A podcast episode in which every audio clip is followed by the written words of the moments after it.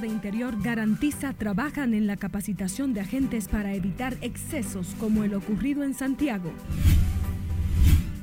Vicepresidenta Raquel Peña pide caiga todo el peso de la ley sobre agentes señalado por muerte de niño Donali Martínez.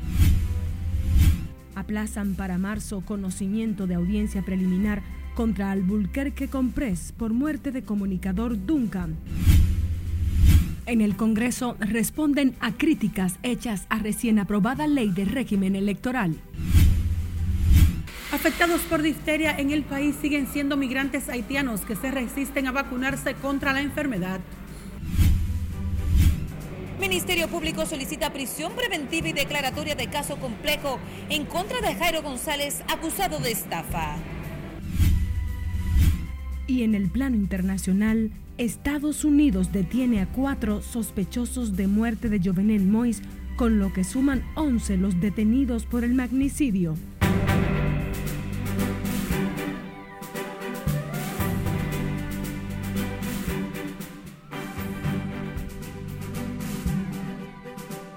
Hola, muy buenas tardes. Gracias por acompañarnos en la primera emisión de Noticias RNN correspondiente a este miércoles 15 de febrero del año 2023. Yo soy María Cristina Rodríguez y es un grato placer informarles. El presidente Luis Abinader, luego de encabezar el acto de entrega de 50 autobuses a igual número de asociaciones de estudiantes universitarios, aseguró que el gobierno continuará respaldando a los jóvenes para impulsar su desarrollo a través de los estudios y el trabajo. Laura Lamar tiene más detalles. Y que a veces por los temas eh, de logística, económicos, no pueden hacerlo. La entrega de estos autobuses fue calificada como un acto de justicia por el presidente Luis Abinader, al destacar los esfuerzos del gobierno en pro de la juventud dominicana con deseos de superación. Ese es un apoyo que es, una, es un acto de justicia y nosotros vamos a hacer otro proceso igual para que en cada municipio del país que quieran ir a estudiar tengan su agua. Los nuevos autobuses por un costo de 230 millones de pesos fueron adquiridos a través del Ministerio Administrativo de la Presidencia para favorecer a más de 56 mil estudiantes universitarios. Recuerdo de manera particular, y una de estas, por cierto, autobuses está destinada para esa asociación, el nivel comencé inclusive me transporté con ellos, conociendo un poco de su recorrido que hacían cada día las diferentes universidades, en este caso de, de Puerto Plata. Y allí conocí a jóvenes que hacían, no se pueden ustedes imaginar los sacrificios y esfuerzos para poderse formar. De su lado, Rafael Félix, ministro de la Juventud, valoró como positiva la donación del gobierno y la firme decisión del presidente Abinader en apoyar a los jóvenes dominicanos, que en esta ocasión además ofrecerá un aporte adicional a los estudiantes. Y quiero decir aquí que no solamente son 50 guaguas nuevas, sino que también están rotuladas, como ustedes pueden ver, con un diseño único, alegórico a los elementos distintivos de la cultura, la historia, el medio ambiente y la creatividad que identifican a cada una de las localidades en las que se hacen entrega de estos vehículos. Y que los jóvenes cuando se vayan a subir no se suban simplemente un autobús blanco que dice donado por fulano de tal, sino que se sientan identificados y tengan sentido de pertenencia con cada uno de ellos y los puedan cuidar, señores. Sobre todo que los puedan cuidar. Entre las asociaciones de estudiantes universitarios beneficiadas con autobuses figuran el Gran Santo Domingo, Asua, Barahona, Bauruco, Peravia, así como San José de Ocoa, Monteplata, María Trinidad Sánchez, El Ceibo, Valverde, Santiago, Puerto Plata, Sánchez Ramírez, La Vega y Hermanas Mirabal. Laurila Mar, RNN.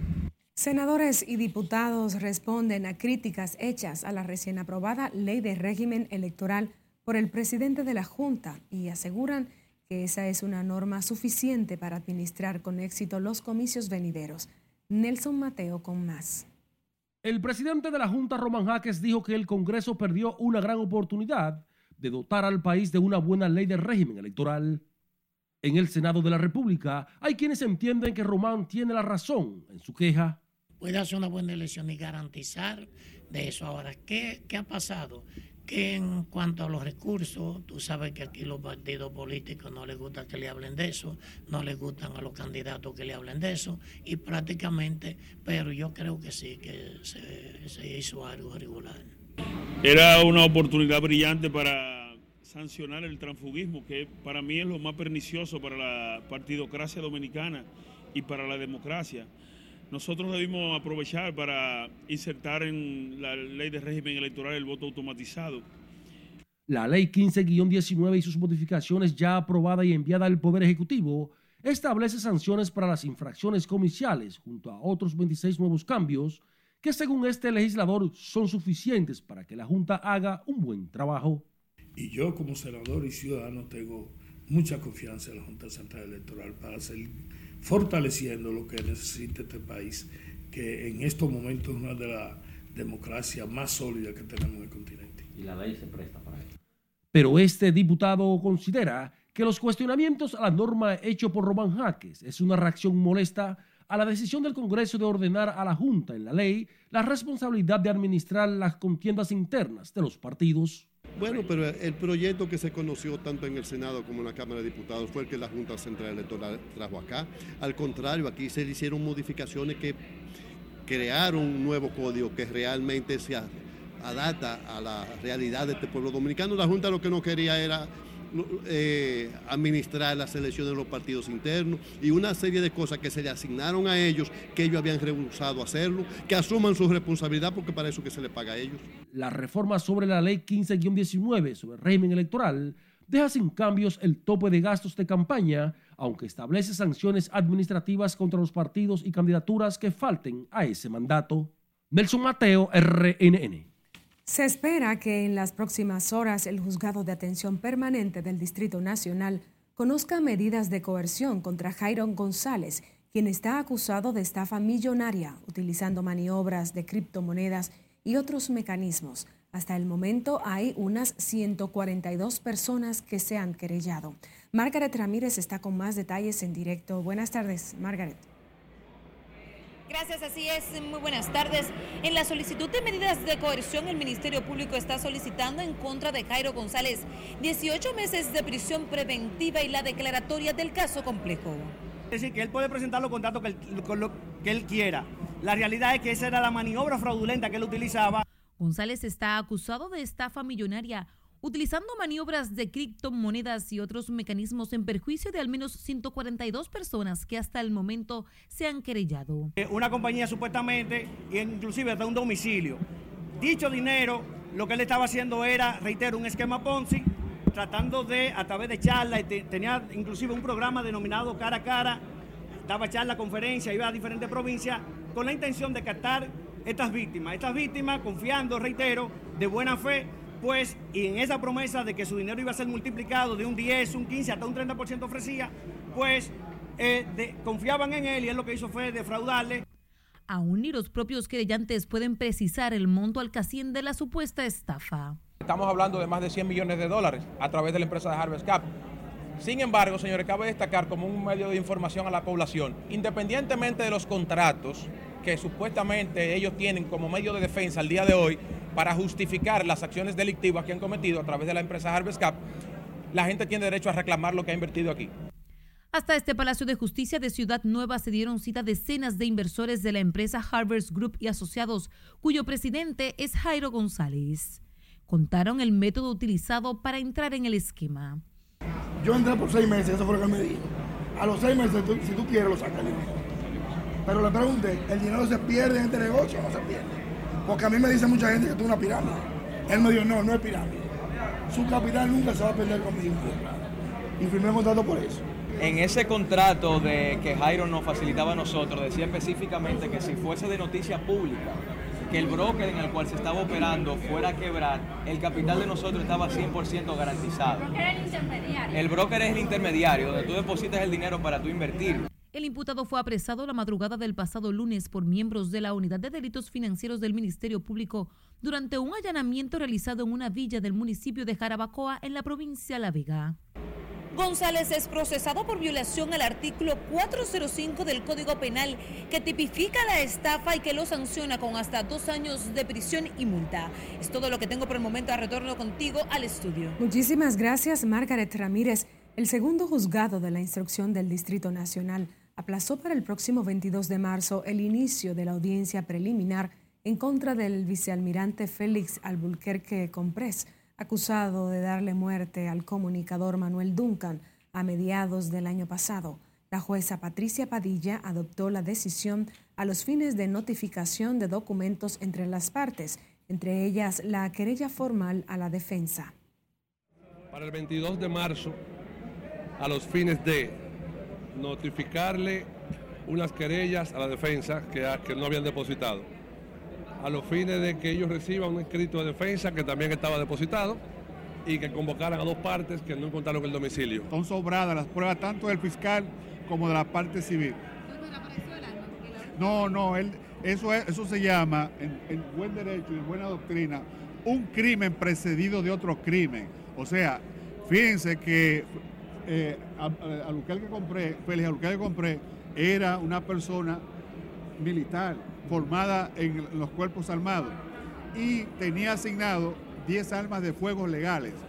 Y sin embargo, su hecho, su, su, su, conducta de reproche o su déficit de conducta lo hace con un arma de fuego ilegal.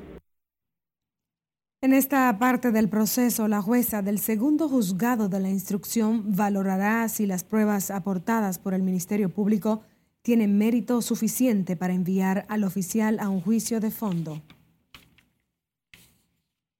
El sexto juzgado de la instrucción del Distrito Nacional ratificó la prisión preventiva al general de la Fuerza Aérea de República Dominicana, Juan Carlos Torres Robiú, procesado por corrupción administrativa en el caso Coral 5G.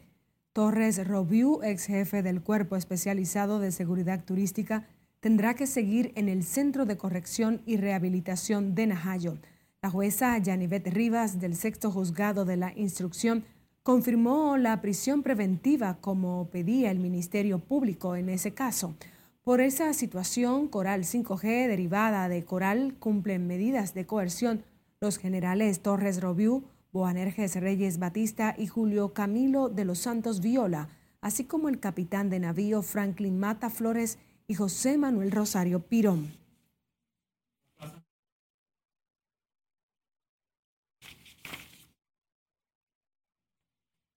La jueza de la Oficina de Atención Permanente de Santo Domingo Oeste, Cecilia Toribio, aplazó para el próximo viernes el conocimiento de medida de coerción contra el padre de la pastora asesinada junto a su esposo a balazos en marzo del 2021 a manos de una patrulla de la policía en Villa Altagracia.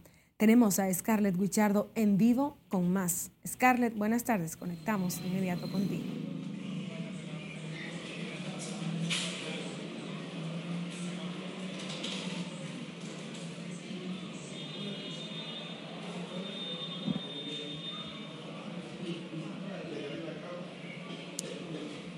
Así es, María Cristina, buenas tardes. Esta es la tercera ocasión en que se aplaza la, solicitud del conocimiento de medidas de coerción que se sigue a Marino Antonio Muñoz y en esta ocasión fue aplazada debido a que el imputado cambió de abogados. Aquí los familiares eh, del imputado así como el abogado que los representa no han querido hablar frente a las cámaras del caso luego de que el hombre fuera apresado el pasado miércoles. Se recuerda que Marino Antonio Muñoz está acusado de ingresar al país presuntamente varias armas de fuego de manera ilegal y de acuerdo con la acusación habría trasladado el cargamento en un tanque que fue enviado desde Estados Unidos.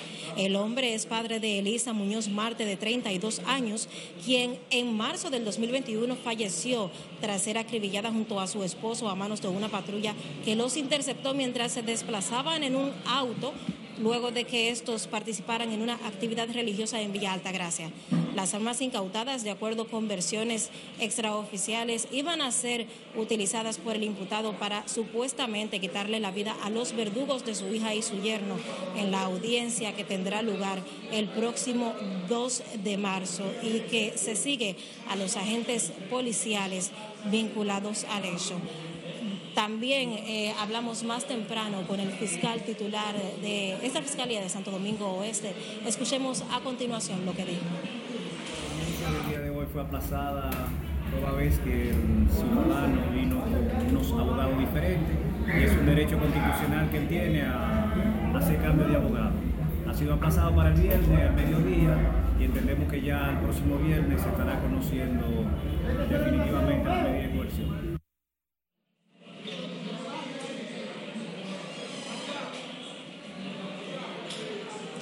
La medida de coerción se conocerá a partir de las 12 del mediodía del próximo viernes y las autoridades aseguran que continúan profundizando las investigaciones en torno al hecho. Esta es la información que tengo de momento, María Cristina. Regreso contigo al centro de noticias. Muchísimas gracias, Scarlett Buchardo, reportando en directo. Nosotros nos vamos a comerciales, dejamos la invitación abierta para que se quede conectado con la Red Nacional de Noticias a través de nuestra página web, canal de YouTube, jornadas informativas en las distintas plataformas de audio. Conéctese con nosotros también por las redes sociales o envíenos sus imágenes y denuncias por nuestra línea de WhatsApp.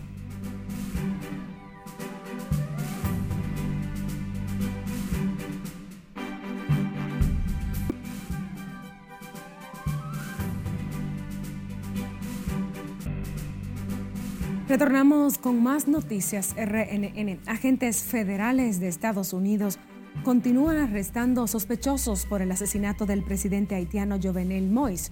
Otros cuatro fueron arrestados, incluido el dueño de una empresa de seguridad de Miami, Florida. Mientras que la comunidad del Caribe CARICOM se reúne hoy con la situación de Haití como uno de los temas centrales del cónclave. Cesarina Ravelo nos amplía. La información fue suplida por la Fiscalía del Distrito Sur del Estado, quien detalló que se trata del venezolano estadounidense Antonio Intriago, de 59 años, propietario de la empresa de seguridad CTU Security, a quien se le imputan cargos por presunta conspiración al proporcionar recursos para matar o secuestrar al entonces presidente de Haití, Jovenel Moïse. Por el hecho ocurrido el 7 de julio del 2021, también fue arrestado Arcángel Pretel Ortiz, de 50 años, de origen colombiano y residente legal estadounidense y asociado de Intriago. Los otros detenidos son el empresario ecuatoriano estadounidense Walter Veintermilla, de 54 años, y el estadounidense Frederick Joseph Berman Jr., de 64, residente en Tampa. Los apresados están acusados de financiar la operación y realizar contrabando de mercancías, respectivamente. La comunidad del Caribe realiza en Bahamas la 44 reunión de jefes de Estado y de Gobierno, donde se espera que se aborden diversos temas de interés para las perspectivas del bloque integracionista, entre los que resaltan la situación en Haití. El ministro de Asuntos Exteriores de la nación anfitriona, Fred Mitchell, aseguró que la situación en Haití y el despliegue de tropas de seguridad constituye uno de los puntos fundamentales a discutir. Dimitió la primera ministra de Escocia, Nicola Sturgeon, tras ocho años en el poder durante los que disfrutó de una alta popularidad. La independentista de 52 años empezó a debilitarse tras la reciente aprobación de la controvertida ley que permite la transición de género. La política, que por años lideró la lucha por un nuevo referéndum sobre la independencia respecto al Reino Unido, aseguró que su renuncia no es una reacción a problemas a corto plazo, sino el convencimiento de que ningún individuo debe ser dominante en un sistema mucho tiempo. El ministro de Interior de España, Fernando Grande Malasca, descartó este miércoles presentar su dimisión luego de que el Congreso reprobara su gestión por la tragedia de Melilla ocurrida el pasado 24 de junio, en la que perdieron la vida al menos 23 migrantes. Así lo manifestó durante la sesión del control al gobierno tras ser interpelado por una diputada del conservador Partido Popular principal formación de la oposición que reclamó su dimisión. Mueren al menos 33 migrantes tras accidentarse un autobús con más de 60 personas ocupantes en Panamá. La tragedia ocurrió la madrugada de este miércoles a la altura de los planes de Hualaca, en la provincia de Chiriquí, cuando las autoridades intentaron trasladar a los migrantes de un albergue de Darién cuyo trayecto el conductor perdió el control y el vehículo cayó al vacío. Ya son más de 39 mil las víctimas mortales y más de un centenar de heridos por los terremotos que estremecieron a Turquía y Siria el pasado lunes 6 de febrero. Mientras que en la vecina Siria se han confirmado casi 3.700 muertes, lo que eleva a más de 39 mil el número total de víctimas mortales en ambos países.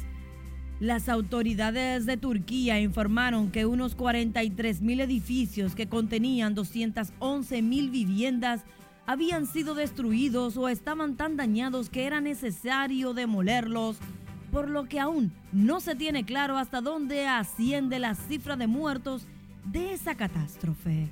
En las internacionales, Cesarina Ravelo, RNN. Unos 25 paquetes de marihuana fueron encontrados en uno de los depósitos del Aeropuerto Internacional de las Américas José Francisco Peña Gómez. Fueron enviados desde Estados Unidos. De acuerdo a la información, 16 de los 25 paquetes estaban camuflajeados en freidoras de aire enviadas desde Miami y serían recibidas por un hombre en Santo Domingo Este, mientras otros nueve paquetes estaban en cajas de peluche procedentes del Bronx y tenía como destino la ciudad de Santiago. El hallazgo fue encontrado durante un operativo de la Dirección de Control de Drogas en combinación con el Cuerpo Especializado de Seguridad Aeroportuaria. Las autoridades investigan el caso para establecer responsabilidad con relación al hecho. El Ministerio de Salud Pública informó que todos los casos de difteria confirmados en el país corresponden a migrantes haitianos que se resisten a vacunarse contra la peligrosa enfermedad de la que investigan la muerte de una niña en el sur del país. Siledis Aquino está en directo desde el Ministerio de Salud Pública. Buenas tardes, Siledis. Buenas tardes. En efecto, las autoridades sanitarias tienen cuatro casos confirmados por difteria, todos de nacionalidad haitiana.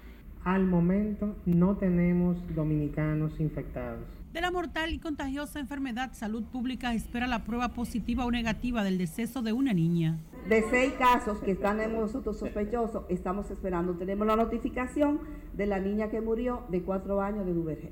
Yo creo que la prevención con respecto a la vacuna es adecuada porque tenemos una cobertura y todavía no tenemos dominicanos, lo cual habla de cierta protección.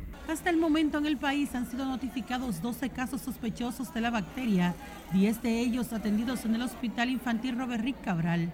Todos los confirmados son haitianos que se resisten a vacunarse pese a que las autoridades dominicanas le proveen gratuitamente la inmunización. En medida de prevención también vacunamos a los haitianos. Nosotros no discriminamos como dice la doctora Lucha. Y ellos se niegan a recibir vacunas. La difteria es poco conocida por algunas madres. Hasta ahora no sé nada, pero sí me preocupa, porque es una enfermedad que no puede eh, eh, matar.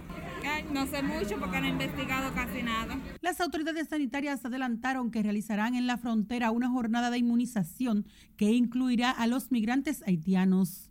La difteria es una infección que se aloja en las vías respiratorias y puede causar la muerte, por lo que es importante acudir a tiempo al médico.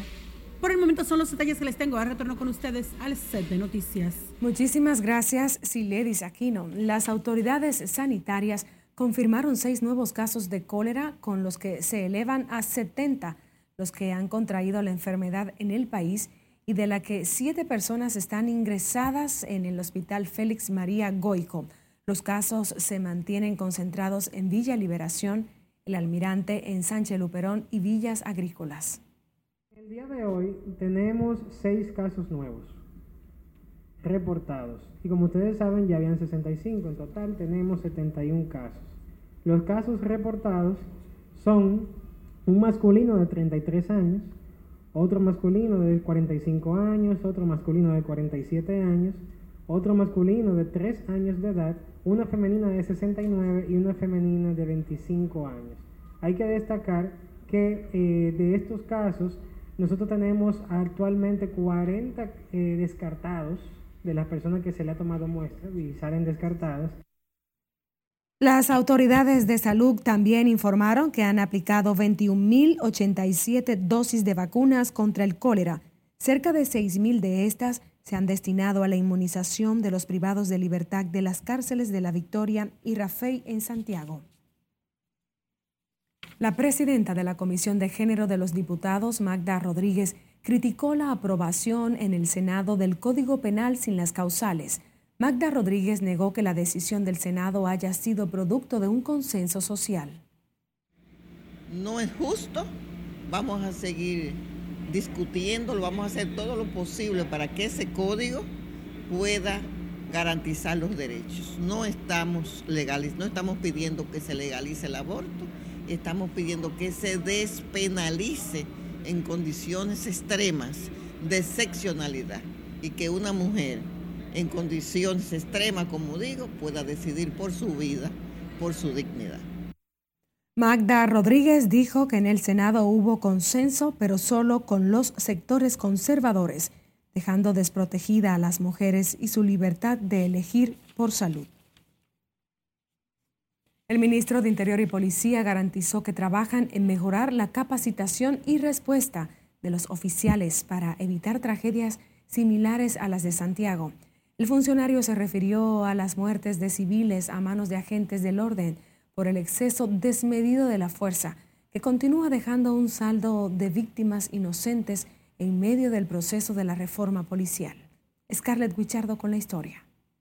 Ante los incidentes entre civiles y agentes policiales que han resultado en tragedias, como la reciente muerte de un adolescente en Santiago, el Ministerio de Interior y Policía trabaja para corregir las deficiencias del cuerpo del orden y evitar los sangrientos hechos que enlutan a la sociedad dominicana.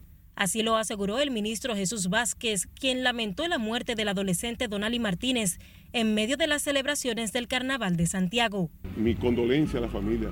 Lamento profundamente ese hecho y lo que nosotros queremos es, y lo que estamos haciendo es trabajando precisamente para corregir situaciones como esa, para que no se vuelvan a presentar. Estamos hablando, señores, de una policía de 36 mil miembros.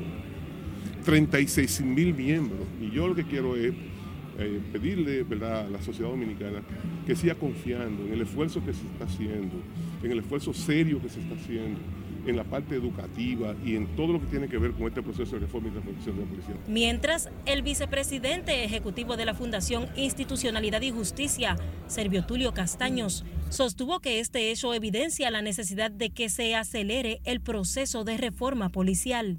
Y que es un proceso a mediano y largo plazo. Una de las deficiencias que reflejó el diagnóstico que se le hizo a esa institución fue los programas de formación de los miembros de la policía. Se han diseñado programas de educación continuada a los fines de fortalecer la doctrina policial, pero siguen habiendo deficiencias. La muerte del pequeño a manos del agente Alejandro Castro Cruz tuvo lugar cuando los oficiales realizaban un operativo para incautar un equipo de sonido. Jesús Vázquez Martínez y Servio Tulio Castaños fueron abordados previo al inicio del Foro Internacional sobre Inseguridad Ciudadana en República Dominicana. Es Carelet Guillardo, RNN. Ahora nos vamos a Santiago, donde abogados mostraron sus expectativas sobre el conocimiento de medidas de coerción al cabo de la policía Alejandro Castro Cruz, quien está imputado en la muerte del niño Donali Joel Martínez de 12 años en medio de la celebración del carnaval el domingo pasado en esa ciudad. Junior Marte da seguimiento al caso. Para el abogado José Miguel Minier, el caso del niño Donald Joel Martínez puede ser tipificado como un homicidio involuntario. Que no hay intención en, ese aspecto y el asesinato es cuando hay premeditación, acechancia, alevosía, ahí no hay nada de eso. O sea que es posiblemente que el caso se vaya por ahí. Sí, casi seguro. El jurista entiende que esto debe llamar a reflexión para priorizar la preparación de los agentes de la policía en el manejo de situaciones de crisis. Porque ¿cómo puede ser que por cualquier caballete te paran por una luz de tránsito, por, el seguro, por la placa y de una vez ellos desenfunden y de una vez cogen un teléfono para grabar?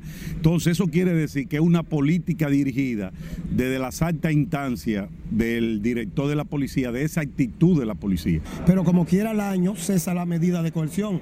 O sea que es un proceso donde muchas personas que ignoran el derecho dicen que quieren 30 años. En esta etapa no se puede poner una pena de 30 años hasta que no llegue a un juicio de fondo que puede durar hasta dos años el proceso.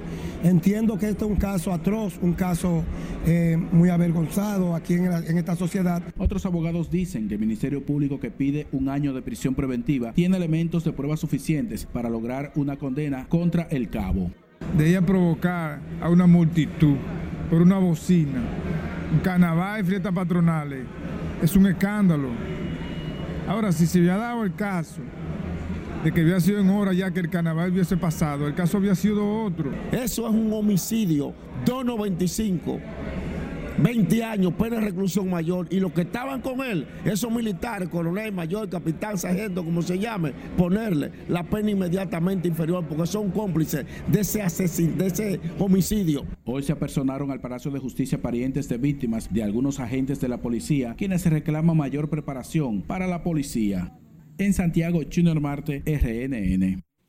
Siguiendo con más, la vicepresidenta de la República, Raquel Peña, afirmó que deberá caer todo el peso de la ley sobre los responsables de la muerte del menor Donelli Joel Martínez, quien falleció el pasado domingo durante un incidente entre su padre y un agente de la Policía Nacional en el Carnaval de Santiago. Raquel Peña dijo que la actuación de esa patrulla policial debe ser investigada a profundidad y las consecuencias deberán sentirse. No hay explicación. Lo que sí hay que el Ministerio Público esté actuando y que siga actuando de la manera correcta para que las personas que realmente tuvieron culpa en esta irreparable pérdida, pues cumplan todo el peso de la ley. Y eso es lo que tenemos nosotros que, hacer, no solamente en ese caso, sino en todos los casos que, que sucedan, que esperamos que no sucedan más. La vicemandataria oriunda de Santiago, donde ocurrió el hecho, acudió a dar el pésame a los padres del niño, acompañada de la gobernadora Rosa Santos. A su llegada al sector Cienfuegos del Distrito Municipal Santiago Oeste, la vicepresidenta dijo que acudió a solidarizarse y a dar el pésame. Indicó que no hay una explicación que se pueda ofrecer cuando se pierde la vida de un niño. En el reinicio del juicio de fondo por fraude a la Lotería Nacional, Seis de los diez imputados que previamente habían acordado con el Ministerio Público ratificaron ante el tribunal y aceptaron su participación en la organización y ejecución de un sorteo fraudulento el primero de mayo del 2021 ante la nueva jueza que se incorpora al segundo tribunal colegiado del Distrito Nacional para conocer el fondo. Los acusados testimoniaron su papel en el entramado resultó en un fraude de más de 500 millones de pesos. Participaron eh, los directores de la Lotería Nacional, luego entró el señor Hussein eh, con su simulacro y echándome la culpa de todo esto. Yo le decía que él sabía muy bien que yo no, no había hecho nada, pero no me atrevía a debatir temas delante de, de, la gente que estaba ahí, porque no sabía si sabían o no sabían de esto.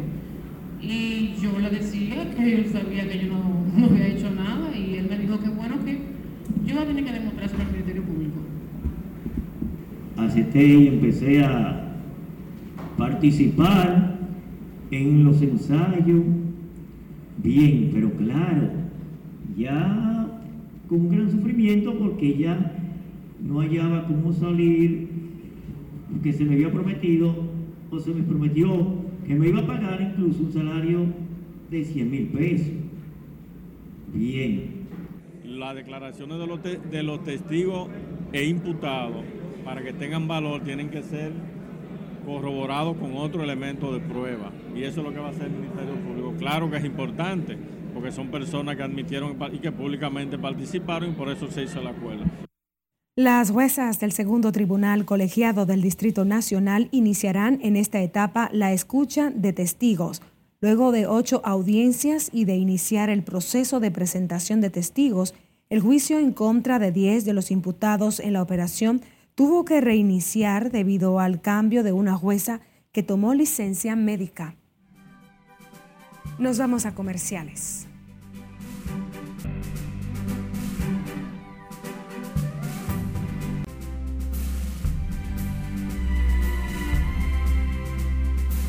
Buenas. Se calienta el Clásico Mundial de Béisbol, ya los muchachos van viajando, pero antes estuvieron recibiendo la bandera nacional. ¿Y qué dijeron? Eso es clave.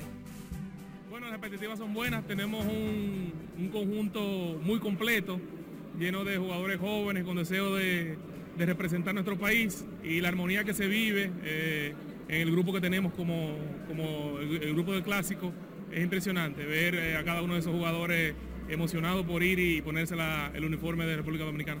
Que al final del día eh, es lo que nos llama, jugar por nuestro país. Agradecerle a la prensa, agradecerle a todo el equipo de operaciones que, como el señor Juan menciona, ya son casi seis meses trabajando. En verdad, no sabía que el ser gerente conllevaba tanto trabajo y tanto sacrificio. Eh, no me imagino cómo será sus obras, presidente, porque las mías son difíciles y son con 30 jugadores, 50 jugadores. Los felicito. No, contento y agradecido por estar nuevamente ahí, ser ah, tomado en cuenta y contento. Estoy que no veo por estar ahí.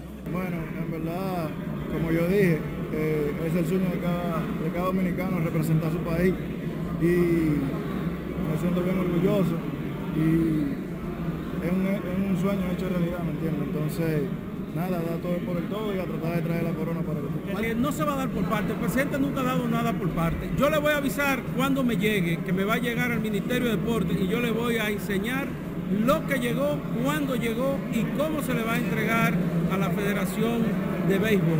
Una muestra de esto es que para los juegos, para la subsede de los Juegos Centroamericanos, hubo un presupuesto de 607 millones, ya lo tiene la fiduciaria porque me lo pasaron a mí, ya yo se lo pasé a ella. Es un presidente que no recorta ni da por parte, él da lo que tú le pides, pero también exige eh, que haya resultados. Bueno, todo bien, gracias a Dios todo marcha bien.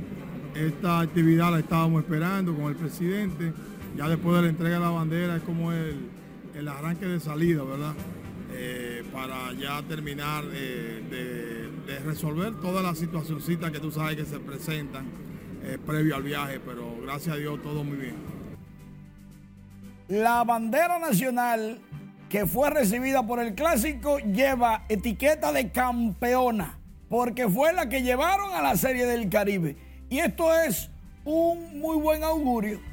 La bandera ya está acostumbrada a ganar, los muchachos son los mejores del mundo y en el clásico mundial se va a demostrar la supremacía del béisbol dominicano. Todos ya comienzan a viajar desde este 15 de febrero, pero esta tarde vamos a ser testigos de el uniforme oficial. El destacado entrenador de baloncesto Víctor Peña ha sido designado como nuevo dirigente del combinado Marineros de Puerto Plata para la versión número 2023, no, para el torneo 2023. Versión torneo de la Liga Nacional de Baloncesto. Se arma Puerto Plata. Por otro lado, la Federación Dominicana de Karate sigue con su presidente José Luis Ramírez, cariñosamente Borola. Ahí estuvo William Osuna, Nelson Ramírez y Rubén Tejada posicionando a la nueva directiva de la Federación Dominicana de Karate,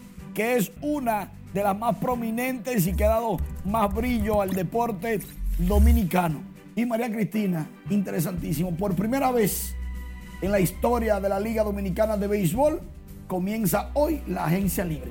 Tiene sus asuntos, pero comienza hoy. Ya veremos cuando vengan los próximos reportes para enterarnos qué sucedió. Gracias, Manuel.